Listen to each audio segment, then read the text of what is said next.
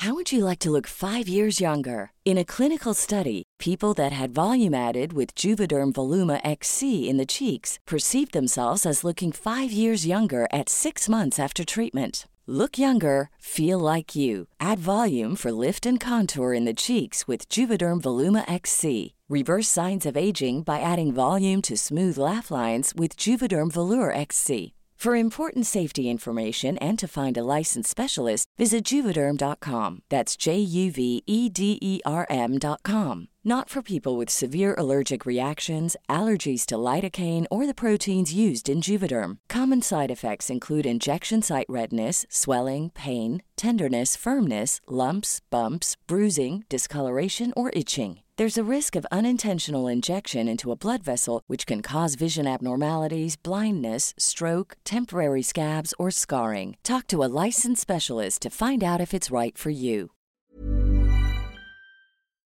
Periodismo en riesgo. Una aproximación a las amenazas que nublan el quehacer informativo. Presentado por la Sociedad Interamericana de Prensa. Una producción de la Organización Editorial Mexicana.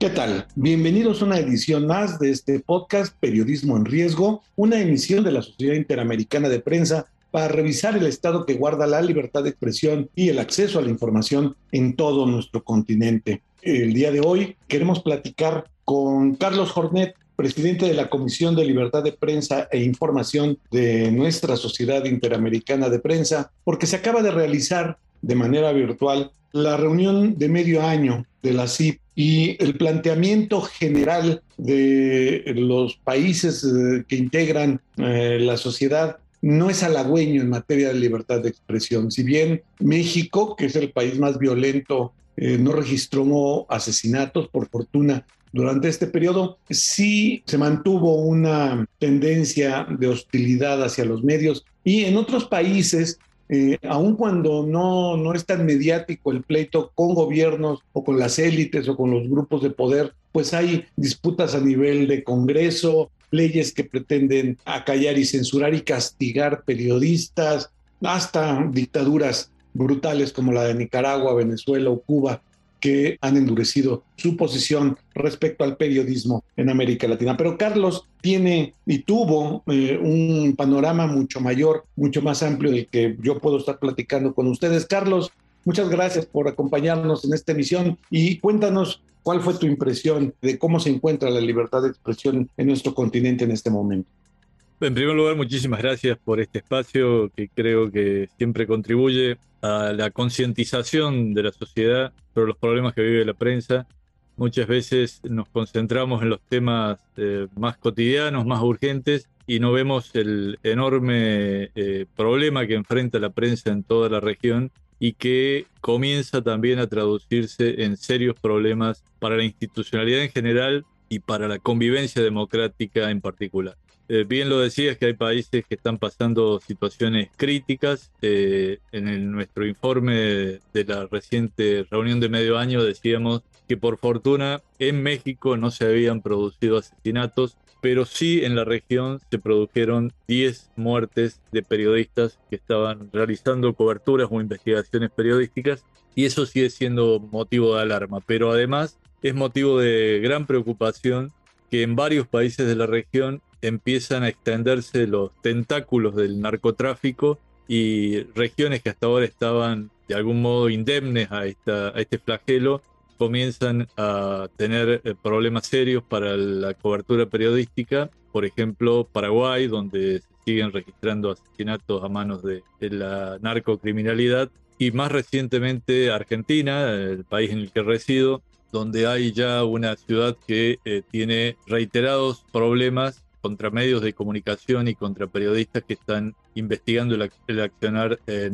Entonces son eh, problemas, como decíamos en nuestra reunión, que tienen que tener un foco muy centrado allí, una atención muy especial, además de las situaciones de censura que se siguen multiplicando en países de todo el continente, pero muy especialmente en Centroamérica, donde Nicaragua, El Salvador, Guatemala, Honduras misma tienen situaciones realmente preocupantes y que se traducen en hechos también de violencia o en algunos casos de encarcelamiento de periodistas.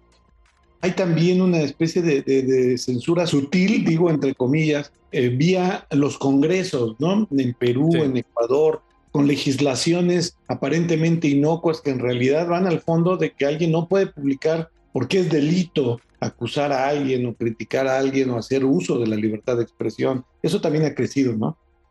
Sí, sin duda. En realidad, eh, si queremos poner un primer escalón en el cual avanzan los gobiernos eh, autoritarios, autocráticos el primer escalón es la estigmatización de la prensa, ¿no? es decir, un discurso que comienza a centrar el enemigo principal del pueblo, eh, y digo esto entre comillas porque ellos identifican el pueblo con aquellos que son sus seguidores inmediatos, es eh, la prensa, el periodismo. Se da la paradoja de que en algunos países tanto el gobierno como algunos sectores de la oposición centran sus dardos contra la prensa porque de ese modo eh, pretende neutralizar investigaciones sobre corrupción, investigaciones sobre eh, situaciones irregulares en el manejo de fondos públicos o privados. Por ejemplo, recientemente en Paraguay eh, se dio esa situación cuando el candidato oficialista llegaba a una elección en situaciones, de contexto de aparente paridad con el principal rival y el gobierno, el, oficialismo estaba sospechado con denuncias de corrupción que incluso el gobierno de Estados Unidos había hecho contra el anterior eh, presidente.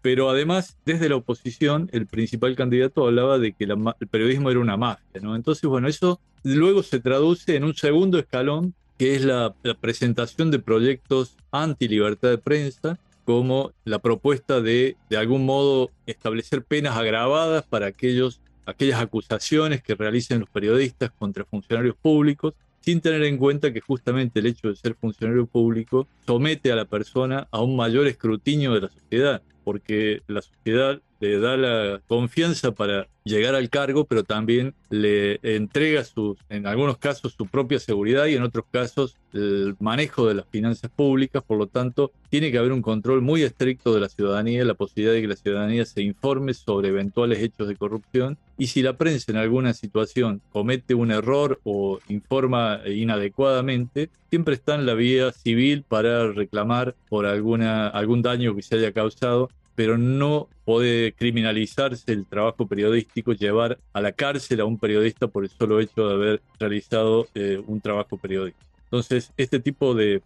cuestiones que empiezan a debatirse o el intento de regular el trabajo periodístico, de regular la libertad de expresión, son situaciones que se multiplican, como decías bien, en Perú, en Ecuador, empieza a haber proyectos eh, también en Centroamérica e incluso en Estados Unidos, en el estado de Florida, por ejemplo, comenzó a debatirse algunos proyectos similares que establecen una luz de alarma claramente para el trabajo periodístico en la principal democracia del continente. Como toda violencia a todos los niveles, eh, esta siempre comienza por lo verbal, ¿no? Después ya pasa a lo físico, a lo legal. Exacto. Ustedes lo saben muy bien en México porque el presidente Andrés Manuel López Obrador realiza una permanente estigmatización de los periodistas con acusaciones directas a través de sus propios discursos mañaneros y lo hemos dicho en, reiteradas ocasiones, en, un país como México, donde hay tanta violencia física, comenzar con este tipo de, discursos desde la cima del poder político es altamente peligroso y por ello llamamos una vez más a los presidentes de toda la región y en especial al presidente de México a que tengan un discurso más prudente y se centren sus mayores esfuerzos en garantizar el trabajo periodístico. Uno de los casos más extremos que pudimos escuchar de primera mano durante la reunión de medio año de la CIP fue el caso de Nicaragua. Los compañeros periodistas que fueron desterrados, les fue quitada su nacionalidad, fueron aventados a Estados Unidos o a Costa Rica o a otros países, demuestra cómo ese proceso gradual llega a niveles que no se puede minimizar y, este, y después al rato pasa de ahí y, llega a esos niveles. ¿Cómo percibiste tú la presencia de los compañeros nicaragüenses durante esta reunión? Bueno, con eh, Nicaragua venimos realizando un trabajo muy intenso de, vinculación, de, escuchar sus problemas. En el año 2021, cuando por razones de pandemia era muy difícil trasladarse, pero además era imposible ingresar en Nicaragua para una misión de la CIP, hicimos una misión virtual a través de, de la tecnología para poder dialogar con colegas de ese país y escuchar los enormes problemas que ya estaban enfrentando, que habían comenzado ya por el año 2018, cuando el régimen de Daniel Ortega y de su esposa Rosario Murillo acentuaron su represión contra la disidencia en general, pero contra el periodismo en particular. El periodismo fue prácticamente la primera víctima de esa escalada de violencia y de censura que deserrajó el régimen de Ortega Murillo para intentar perpetuarse en el poder. Esa violencia se tradujo en ese momento en decenas y centenares de muertos por eh, el accionar de las fuerzas represivas. Y a partir de allí eh, y sobre todo a partir de fines de 2019 y principios de 2020 el régimen comenzó a armar todo un entramado legal para perseguir a la prensa eh, que podía ejercer algún tipo de crítica o de cuestionamiento o de investigación al poder y también comenzó la persecución de la disidencia política, digamos, de los opositores políticos. Eso llevó a que las elecciones que se realizaron al final de ese año, todos los candidatos de la oposición que podían representar algún riesgo para el régimen fueron encarcelados previamente, con lo cual se les prohibió la participación en, ese proceso electoral. Obviamente el régimen logró continuar en el poder en esas elecciones amañadas, pero además varios periodistas y directivos de medios fueron encarcelados, entre ellos el vicepresidente de nuestra Comisión de Libertad de Prensa e Información para ese país, Juan Lorenzo Holman Chamorro, gerente general del diario La Prensa, periodistas de ese medio y otros eh, empleados de, ese medio, que es el más importante de Nicaragua. Pero además el régimen luego avanzó con la requisa de las instalaciones de la prensa, eh, el robo virtual de todas las propiedades que tenía el medio y este año, luego de mantener en prisión a los periodistas, a los colegas de ese y otros medios de comunicación, eh, los expulsó junto con otros presos políticos. En total fueron 222 presos políticos que fueron enviados afuera del país, pero además se les quitó, como bien decías, la nacionalidad, los derechos, las garantías y las propiedades, con lo cual se los condenó virtualmente a una muerte civil. Cuando decimos muerte civil, eso nos retrotrae a la antigua Grecia, que era una de las penas más tradicionales, pero nos retrotrae también a la época del nazismo, donde el nazismo hacía eso con sus víctimas, condenaba a la muerte civil, les quitaba toda posibilidad de sobrevivencia y eh, la diferencia está que en este caso se las expulsa del país. Pero de ese modo Ortega lo que está buscando es mantener una fachada de democracia, porque sigue habiendo elecciones, una fachada de periodismo independiente, porque todos los medios que están hoy trabajando dentro de Nicaragua son controlados por el régimen y reproducen un discurso único, y aquellos periodistas que quieran ejercer el periodismo en forma independiente tienen que emigrar o han sido ya expulsados por el propio régimen pero además tienen enormes dificultades para acceder a las fuentes de información, porque ni las fuentes públicas, obviamente, porque están todas controladas por el régimen, y en muchos casos tampoco las fuentes privadas quieren hablar porque tienen una fuerte presión. Aquellos que tienen algún tipo de contacto con medios críticos o periodistas críticos son luego perseguidos o tienen algún otro tipo de sanción económica o, política. Se avecinan algunas elecciones en países claves de, de nuestro continente México, Estados Unidos, eh, elecciones presidenciales me refiero, en climas de por sí polarizados y nosotros, cuando menos en México, los periodistas prevemos una andanada muy fuerte de estigmatización y de discursos de odio hacia los medios de comunicación por parte del gobierno federal y sus seguidores. En Estados Unidos, pues resurge con la posibilidad de que el candidato republicano sea Trump o alguno de los de ultraderecha del, Partido Republicano. ¿Esto prende las alertas en la Sociedad Interamericana de Prensa? Sí, sin duda. La polarización política es un problema que ha ido acentuándose en todo el mundo, diría yo, porque hay cada vez más países que tienen una tendencia de intolerancia a la disidencia, pero además esta confrontación de ideas que se hace en un tono mucho más elevado que el que era habitual en las democracias tradicionales. Creo que en buena medida las redes sociales han llevado a este, este discurso altisonante donde parece que la única forma de hablar es a los gritos y no, cuando digo a los gritos no es en sentido metafórico, no es decir, elevando el tono de la crítica, elevando la descalificación porque no se quieren debatir ideas, sino solamente confrontar. Entonces eso coloca al periodismo ante una, un desafío eh, grande, por un lado, soportar estas andanadas que se deserra contra él, pero por otro lado también para generar un entorno de debate ciudadano, aportar ideas para el debate, aportar espacios para que puedan eh, confrontarse las ideas en un tono constructivo y creo que en momentos preelectorales es sin duda donde el periodismo puede dar un enorme servicio a la ciudadanía. Como bien decías, este año hay elecciones en varios países de la región. Argentina es otro también que tiene procesos electorales. Paraguay las acaba de atravesar. Y hay países donde, como Guatemala, por ejemplo, se llega a esa instancia en próximos meses, eh, Guatemala creo que es el año próximo, donde eh, se llega también con un periodista detenido que es José Rubén Zamora, presidente del periódico, un diario que realizaba sigue realizando tareas de investigación, pero que está en este momento con una fuerte persecución del régimen y con José Rubén Zamora en prisión desde hace ya más de un año. Entonces, todas estas situaciones sin duda nos obligan a un esfuerzo coordinado entre las distintas organizaciones del continente que trabajamos por la libertad de prensa, por los derechos humanos, para restablecer un, clima donde pueda seguir debatiéndose, donde se pueda seguir ejerciendo la actividad de informar y donde la ciudadanía también tenga ese derecho a ser informada sin ningún tipo de censura, sin ningún tipo de presión estos momentos difíciles, tú ves que la Sociedad Interamericana, los integrantes de la Sociedad Interamericana de Prensa se encuentran unidos, está suficientemente nucleado y están suficientemente conscientes o estamos sus integrantes de los retos que tenemos por delante, porque también desunidos, peleados, no podríamos llegar, llegar a mucho los retos que tenemos los medios económicos, de cambio de modelo económico, de insumos, de cambio de audiencias, también nos están pegando, nos están haciendo que nos distraigamos de las cosas sustantivas, pero sientes que en este momento la sociedad interamericana está, está fortalecida.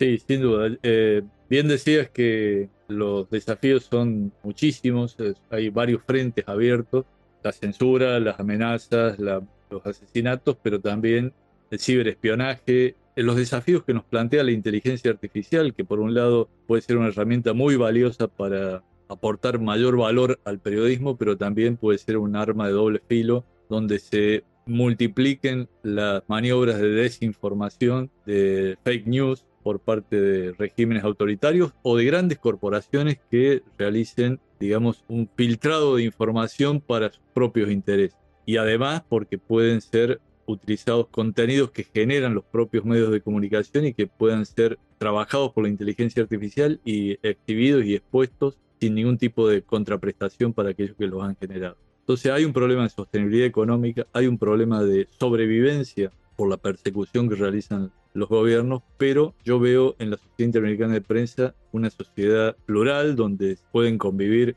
los grandes medios de comunicación de todo el continente, pero también muchos medios pequeños, medianos, muchos de ellos solamente digitales, algunos que vienen de una atravesar un largo periodo de persecución, otros que están viviendo hoy esa situación, pero todos tenemos claro que si no hay un marco, un entorno adecuado para el ejercicio de la profesión y para un trabajo en libertad y con todas las garantías para el ejercicio de la actividad, va a ser muy difícil que el periodismo pueda sobrevivir y si el periodismo no sobrevive, la democracia está en riesgo, la libertad de expresión está en riesgo y la posibilidad del debate ciudadano también está en riesgo. Entonces, en, eso, en ese punto no hay diferencias. Podemos discrepar en algunas cuestiones que hacen a, a cómo encarar el futuro del periodismo, porque evidentemente nadie tiene la solución para todos estos enormes desafíos que hablábamos recién pero en materia de valores los tenemos todos muy claros que la libertad de expresión es un valor que no podemos resignar y que todos tenemos que luchar para seguir preservándola.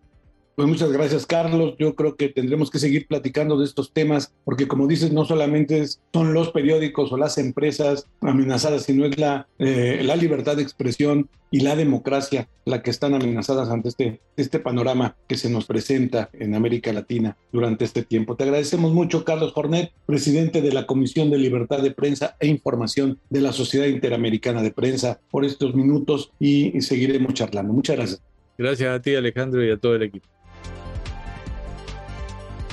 todos estos retos enfrentan nuestros medios de comunicación en el continente. Tenemos que darle seguimiento, tenemos que cuidarlos, tenemos que procurar que todas estas amenazas no se concreten y podamos llegar a buen término. Siempre habrá obstáculos, siempre habrá quien no le guste la supervisión de los medios de comunicación, sin embargo, pues tendremos que estar ahí siempre nosotros tenazmente encima del poder político, del poder económico, de los poderes fácticos como los poderes criminales, porque solamente la libertad de expresión, los medios de comunicación serios, grandes, creíbles, podemos dar la batalla por la democracia en nuestro continente. Muchas gracias por habernos acompañado en esta emisión. Yo soy Alejandro Jiménez. Este es el podcast Periodismo en Riesgo si usted tuviera algún comentario, algo que hacernos llegar, por favor, hágalo a nuestro correo electrónico podcast.oem.com.mx. Esto es una producción de la Organización Editorial Mexicana para la Sociedad Interamericana de Prensa, producida por Natalia Castañeda. Muchas gracias y nos escuchamos en el próximo programa de esta emisión.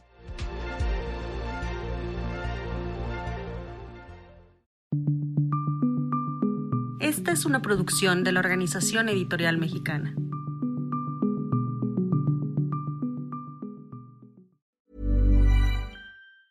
Hey, folks, I'm Mark Marin from the WTF Podcast, and this episode is brought to you by Kleenex Ultra Soft Tissues your ally to help tackle your allergy symptoms this season. I love the change of seasons, but nobody loves pollen and all those other things floating in the air that make you sneeze during this nice weather. Kleenex Ultra Soft tissues are hypoallergenic and allergist approved. So fight back against watery eyes and runny noses without worrying about irritating your skin. For this allergy season, grab Kleenex and face allergies head on.